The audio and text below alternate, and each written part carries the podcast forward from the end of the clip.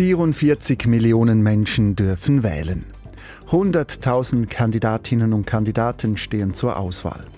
75.000 Wahlbüros gibt es. Die Wahlen in der Demokratischen Republik Kongo, auch bekannt als Kongo-Kinshasa, sind Wahlen der Superlative. Von einem Mega-Event ist die Rede. Doch was erhoffen sich die Menschen im Land von den Wahlen? Wir klären es mit unserem Korrespondenten. Dann hat Russland den Leningrader Militärbezirk ausgerufen. Heißt konkret, Russland stationiert Militäreinheiten rund um St. Petersburg und an der finnischen Grenze. Ist das nun mehr als nur Säbelrasseln von Russland? Wir fragen den Experten. Und vor vier Jahren ist das Kernkraftwerk Mühleberg vom Netz genommen worden, als erstes Atomkraftwerk der Schweiz. Wir blicken zurück auf den 20. Dezember 2019 und schauen, wie weit die Arbeiten in Mühleberg in der Zwischenzeit sind. Sie hören die Sendung 4x4 vom Mittwoch. Ausgewählte Inhalte von SRF4 News. Mein Name Peter Hanselmann. Internationale Medien sprechen von einem Mega-Event. Heute sind in Kongo-Kinshasa Präsidentschaftswahlen. Kongo-Kinshasa ist das flächenmäßig zweitgrößte Land Afrikas. Rund 100 Millionen Menschen leben dort. Das macht nur schon die Organisation der Wahl zu einer riesigen Herausforderung.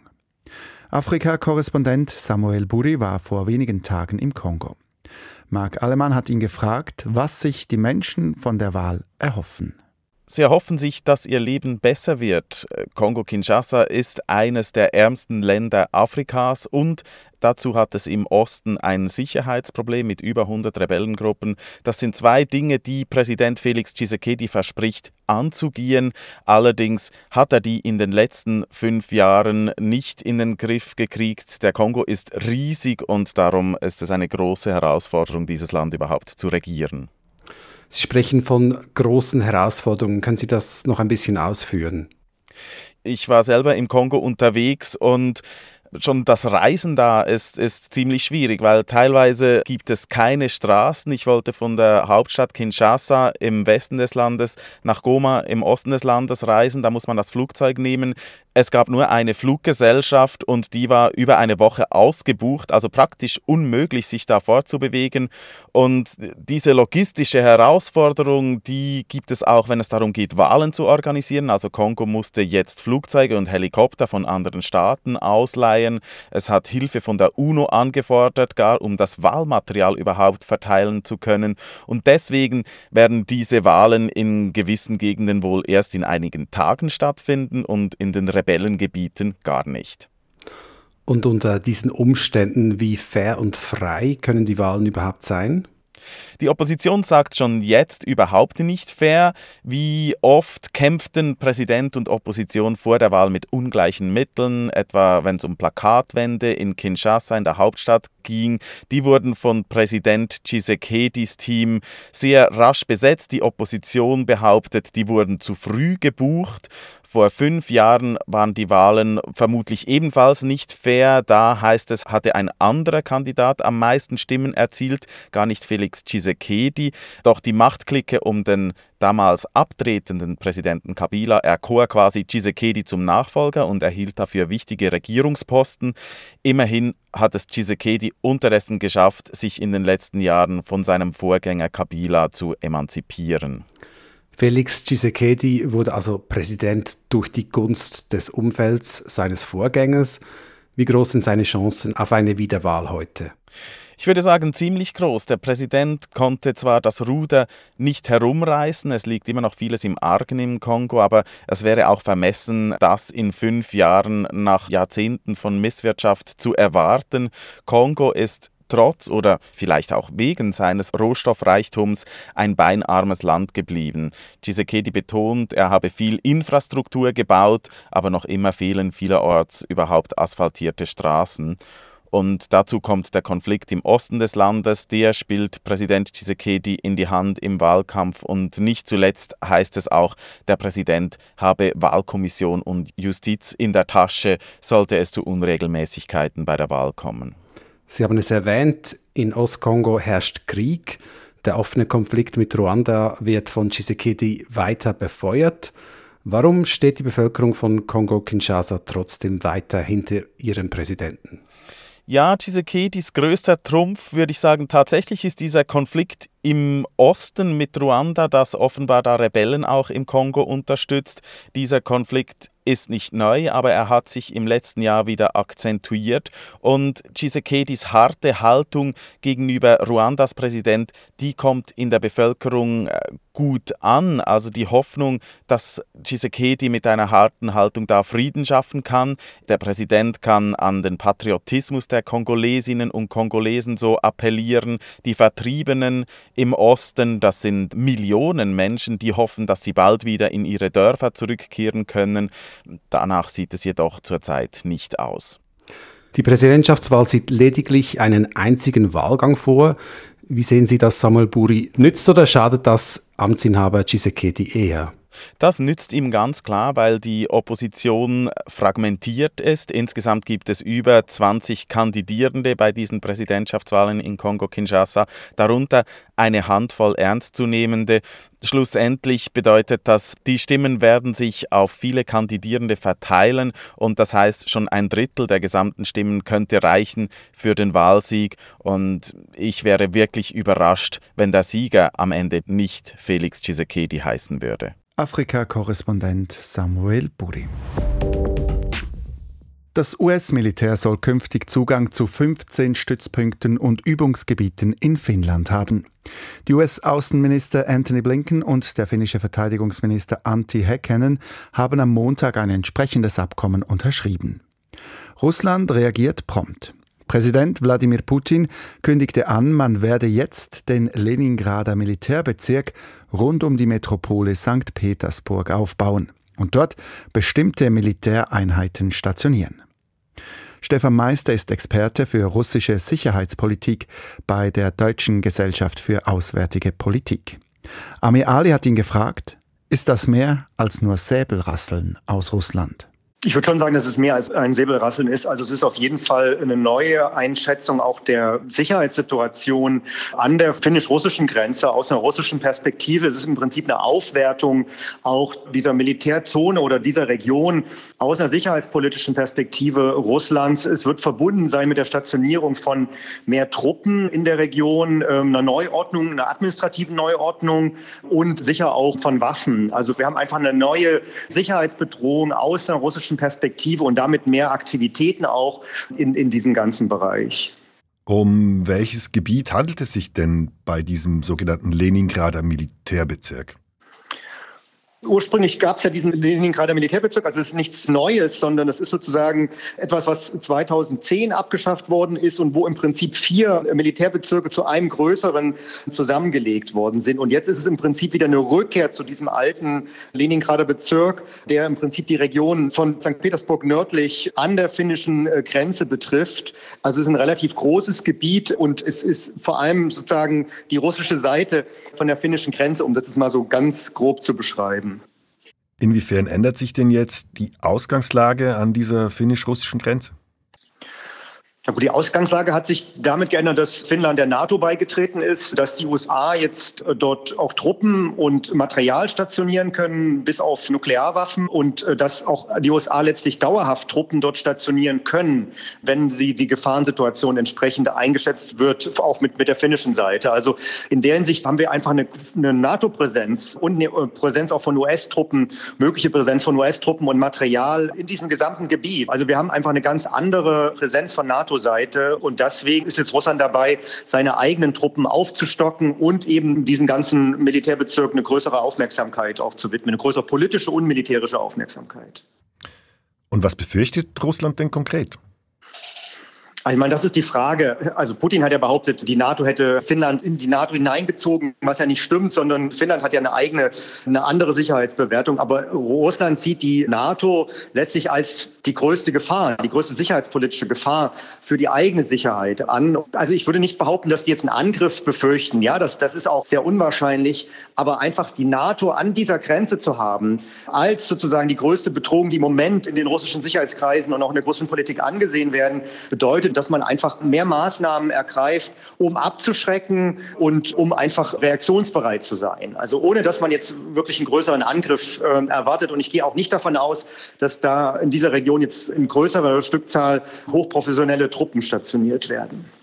Inwiefern hat Russland überhaupt die militärischen Ressourcen, um diese Aufstockung durchzuführen? Die hat es eben nicht. Also wir sehen ja, dass es aus anderen Regionen, aber auch aus dieser Region, aus dieser nördlichen Region, seine professionellen Truppen zum großen Teil durch Wehrpflichtige ersetzt hat, einfach um sagen Truppenpräsenz zu haben, aber eben gerade in den Regionen, wo man jetzt keine Angriffe erwartet, ja, wo man letztlich eher abschreckt oder eher durch Präsenz äh, vor Ort Abschreckung zeigt, dass man da nicht wirklich die hohen Truppenkontingente hat und auch nicht die professionellen Truppen, da die alle in der Ukraine letztlich kämpfen und auf absehbare Zeit auch in der Ukraine gebraucht werden. Wir haben jetzt von hohen Verlustzahlen auch letzte Woche gehört, also über 300.000 verletzte und getötete russische Soldaten aus mehreren Quellen. Also nicht, dass es jetzt einen Mangel gibt, aber es gibt eben einen Mangel an professionellen Truppen. In der Hinsicht glaube ich, dass hier auch hier weder diese hohe Zahl von bis zu 80.000 stationiert werden, noch glaube ich, dass das hohe professionelle Truppen sind, sondern das werden zum großen Teil eben auch Wehrpflichtige sein. Und von der anderen Seite aus gesehen, worauf muss sich denn jetzt Finnland gefasst machen? Also ich glaube nicht, dass es jetzt eine höhere Gefahr gibt im Sinne eines militärischen Angriffes. Aber was wir sehen in den letzten Monaten sind eben zunehmend hybride Angriffe. Also wir haben einerseits ja diese Flüchtlingswelle, um das vielleicht mal so zu bezeichnen, an der finnischen Grenze, also Migration im Prinzip als Druckmittel äh, zu benutzen. Wir hatten ja auch kürzlich diese Unterseegasleitung, die äh, beschädigt worden ist. Und es gab immer wieder Angriffe sozusagen auf digitale Infrastruktur, zum Beispiel Krankenhäuser in Finnland. Also ich denke, diese hybriden Angriffe, das ist das, was Finnland noch viel stärker erleben wird oder weiter erleben wird äh, die nächsten Monate. Aber ich glaube nicht, dass es jetzt zu einem, also dass es in irgendeiner Form militärischen Angriff oder eine militärische Provokation von russischer Seite geben wird, weil man gar kein Interesse hat, die NATO anzugreifen und neben der Ukraine auch noch in irgendeiner Form einen zweiten Konflikt aufzumachen.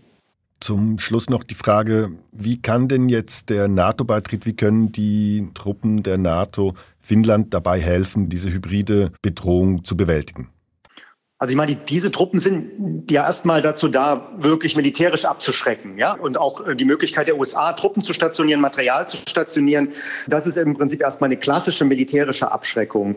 Aber die NATO beschäftigt sich natürlich auch mit hybriden Gefahren, also jetzt im, im Cyberraum, dass man einfach da kooperiert, Informationen austauscht, Technologie, Expertise zur Verfügung stellt, dass man vielleicht auch Infrastruktur mit absichert von NATO-Seite in der Ostseeregion. Also sowas ist alles vorstellbar. Aber Finnland ist gerade diesem digitalen Bereich und auch im Grenzbereich, glaube ich, gut aufgestellt, um da selbst zu reagieren. Aber wenn es natürlich jetzt massiven Druck auf die Grenzen geben wird, könnte es natürlich auch eine Unterstützung der NATO hier gehen, um, was jetzt Migration betrifft, auch die Grenzen abzusichern.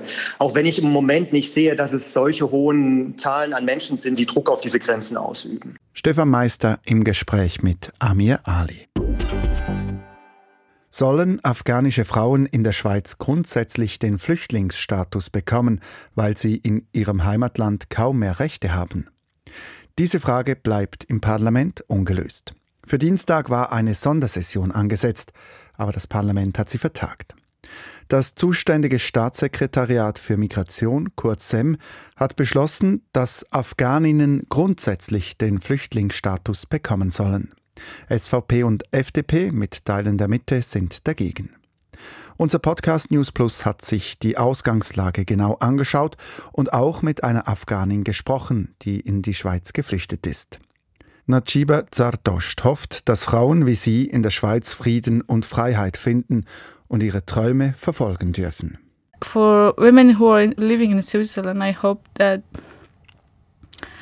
they they they find a peace here a fulfilling life, a life that they can, you know, uh, pursue their dreams and live a free life. Denn Freiheit, das gäbe es in Afghanistan für Frauen und Mädchen nicht mehr. Sie dürften keinen Job haben, nicht studieren, nicht mal mehr rausgehen ohne ein männliches Familienmitglied. Women cannot have a job.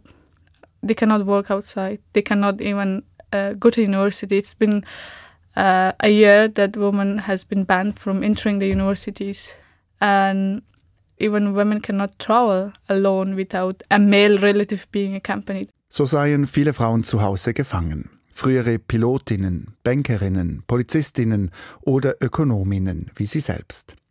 Manche hielten das nicht aus, sagt Najiba Zartosht. So nehmen sich jeden Tag Frauen das Leben, seit die Taliban an der Macht seien. After Taliban came to power, the the rate of women committing suicide has increased drastically. We see every day a young women or a young girls committing suicide on daily basis, and it's it's it's heartbreaking. Die Lage der Frauen sei herzzerreißend. Die meisten, die geflüchtet seien, hätten sich eigentlich kein Leben außerhalb ihrer Heimat gewünscht. Auch Najibe Zartosch selbst sagt, sie habe sich zu Hause etwas aufgebaut, studiert und hart gearbeitet. I mean, I never imagined my life outside of Afghanistan. I worked, I studied hard, I I worked there, and you know, worked to to a better life, a better future for Afghans. But yeah, uh, unfortunately, we had to flee and leaving everything your country your your family your loved ones and everything that you've built so far is, is hard. Es sei sehr hart gewesen, all das zurückzulassen. Über das Leben unter der Taliban-Herrschaft erzählt Najibe Zardosh in unserem Podcast News Plus. Das Jahr 2023 ist bald zu Ende. Einen humorvollen Jahresrückblick ist im Museum für Kommunikation in Bern zu sehen. Die Ausstellung Gezeichnet zeigt eine Auswahl der besten Schweizer Pressezeichnungen. Isabelle Raymond war vor Ort. Wie verarbeiten wir eigentlich die unzähligen, meist schlechten Nachrichten, die tagtäglich aufs Neue auf uns einprasseln? Cartoons können uns dabei helfen. Mit wenigen Strichen bringen sie die Sache auf den Punkt. Das Absurde und Groteske wird offensichtlich. Tom Künzli, Cartoonist und Illustrator aus Bern. Ja, ich denke, die Satire ist immer ein Filter, ein Katalysator.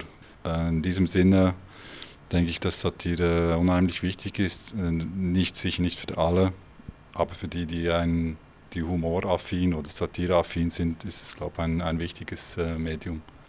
Anscheinend sind nur 10% der Arbeit an einem Cartoon dem Zeichnen an sich gewidmet. 90 Prozent ist die Vorarbeit, die im Kopf der Zeichnerin oder des Zeichners geleistet wird. Hier erwacht die Bronze zum Leben, bevor sie auf Papier gebracht wird. Tom Künzli bildet mit fünf anderen das Organisationskomitee des Vereins gezeichnet, die seit bald 20 Jahren die Jahresrückblick-Ausstellungen organisieren.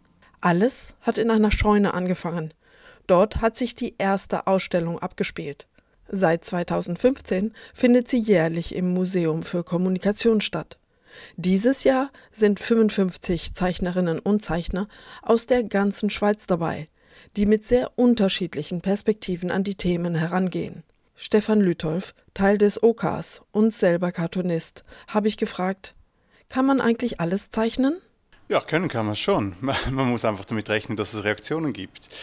Und da kommt es auch noch auf die Zeichnerin, auf den Zeichner an, was der will. Will der schockieren, provozieren oder will der mehr so ein Gefühl abbilden? Ich glaube, das ist auch sehr individuell, wie man arbeitet, was man auch ausdrücken will. Also ich glaube, sagen kann man es auf jeden Fall. Das sieht man auch da. Es gibt durchaus ganz viele verschiedene äh, Meinungen. Wir haben hier wirklich die Stars der Branche. Das Interesse am Cartoon steigt stetig. Auch auf Seiten der Zeichnerinnen und Zeichner kommen immer wieder neue hinzu. Damit wird auch ein wichtiger Gegenpunkt gesetzt zu all den digitalen und künstlich generierten Bildern, die uns umgeben. Die Spitzenfedern und das handwerkliche Können wurden dieses Jahr zum ersten Mal mit dem Swiss Cartoon Award ausgezeichnet. Der Freiburger Alex Ballamont, die Bielerin Caro und Benedikt Sambo aus Lausanne haben den Preis gewonnen. Was ist eigentlich für diesen Preis ausschlaggebend? Stefan Lütolf? Also die fünfköpfige Jury, die hat vor allem nach Aktualität ausgewählt, also welche Themen waren relevant in diesem Jahr und dann ging es auch um die visuelle Umsetzung, um die Pointe äh, dieser Themen. Das hat sicher die Jury geleitet bei dieser Auswahl. Bei der Betrachtung der Zeichnungen werden auch die Unterschiede zwischen der Romandie und der Deutschschweiz offensichtlich. Tom Künzli? Die Romans sind, geben etwas mehr Gas bei den Pointen und bei den Themen. Äh, in der Deutschschweiz ähm, ja, kommt es ganz auf die Zielgruppe drauf an, was man zeichnen oder was man denen zumuten kann oder nicht. Die Cartoons werden ergänzt durch Videos, die sowohl vor Ort als auch auf der Website von gezeichnet zu sehen sind. Viele der bekannten Gesichter werden hier interviewt und bei ihrer Arbeit gefilmt. Und dabei merkt man schnell, dass auch wenn der Ansatz eigentlich immer ein humorvoller ist, einem das Lachen manchmal im Hals stecken bleibt. Die Ausstellung ist noch bis zum 25. Februar im Museum für Kommunikation in Bern zu sehen. Heute Mittwoch vor vier Jahren, also am 20. Dezember 2019, ist in der Schweiz zum ersten Mal ein Kernkraftwerk vom Netz genommen worden. Seither wird die Anlage in Mühleberg im Kanton Bern Stück für Stück zerlegt und abtransportiert. Eine Mammutaufgabe. Julia Villinio blickt auf den großen Tag der Abschaltung zurück und auf den Stand der Aufräumarbeiten in Mühleberg. Am 20. Dezember 2019 ist es soweit. Nach 47 Jahren hat das Kernkraftwerk Mühleberg im Kanton Bern ausgedient. Es ist ein historischer Moment, das Symbol für einen Wandel. Das AKW Mühleberg wird abgeschaltet als erstes Atomkraftwerk der Schweiz. Das Schweizer Fernsehen berichtet in einer Live-Sondersendung, moderiert aus einem großen weißen Zelt, wo sich die Schweizer Politikprominenz versammelt hat. Es gibt Einschaltungen ins Personalrestaurant, wo Wehmut zu spüren ist. Zuletzt arbeiteten rund 330 Personen in Mühleberg. Ja, es ist schon emotional. Man ist doch äh, eigentlich verbunden mit dem Werk. Man hat am Anfang eigentlich nicht so gerade direkt wahrhaben. Die Betreiberin BKW hatte sich einige Jahre zuvor entschieden, das Kraftwerk abzuschalten, aus unternehmerischen Gründen, wie die damalige Geschäftsleiterin Susanne Thoma in der Live-Sendung sagte. Wir haben damals die Frage beantworten, ob wir nochmal einen dreistelligen Millionenbetrag in einen längerfristigen Betrieb von Mühleberg investieren und sind zum Schluss gekommen, dass sich das äh, nicht wird rechnen wird. Während des Interviews mit der Geschäftsleiterin tickt der Countdown unten rechts in den Fernsehbildschirmen. Und im Herzen der Anlage, im Kontrollraum, steigt die Anspannung. Der große Moment rückt näher.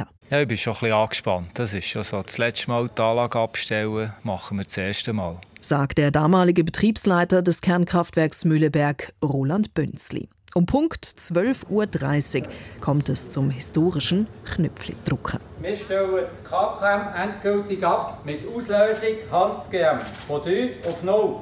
3, 2, 1, 0. Befehl ist raus. Alle sterben ein, Niveau gut, Druck ist gut. Druck ist gut. Das Kernkraftwerk Mühleberg ist abgeschaltet. Die Turbinen laufen aus, die Brennstäbe sind zurückgefahren. Schon bald können die Aufräumarbeiten beginnen.